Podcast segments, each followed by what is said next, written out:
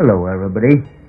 Thanks for enjoying with us. 荔枝 FM 42920, the voice of we. Today, let's enjoy Sha Qing's poem, Follow Your Own Course, by Neil Simon. Uh, don't listen to those who say it's now done that way. Maybe it is not, but maybe you will. Don't listen to those who say you are taking too big a chance.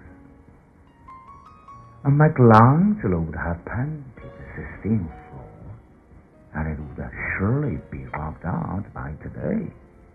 Most importantly, don't listen when the little voice of fear inside of you rears its ugly head and says, They are all smarter than you all there. They are more talented. They are taller, blonder, prettier, luckier, and have connections.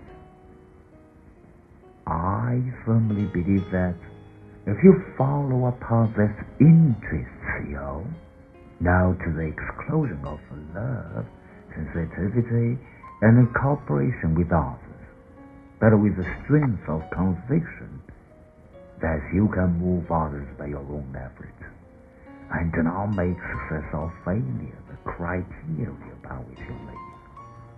The chances are you'll be a person worthy of your own respect.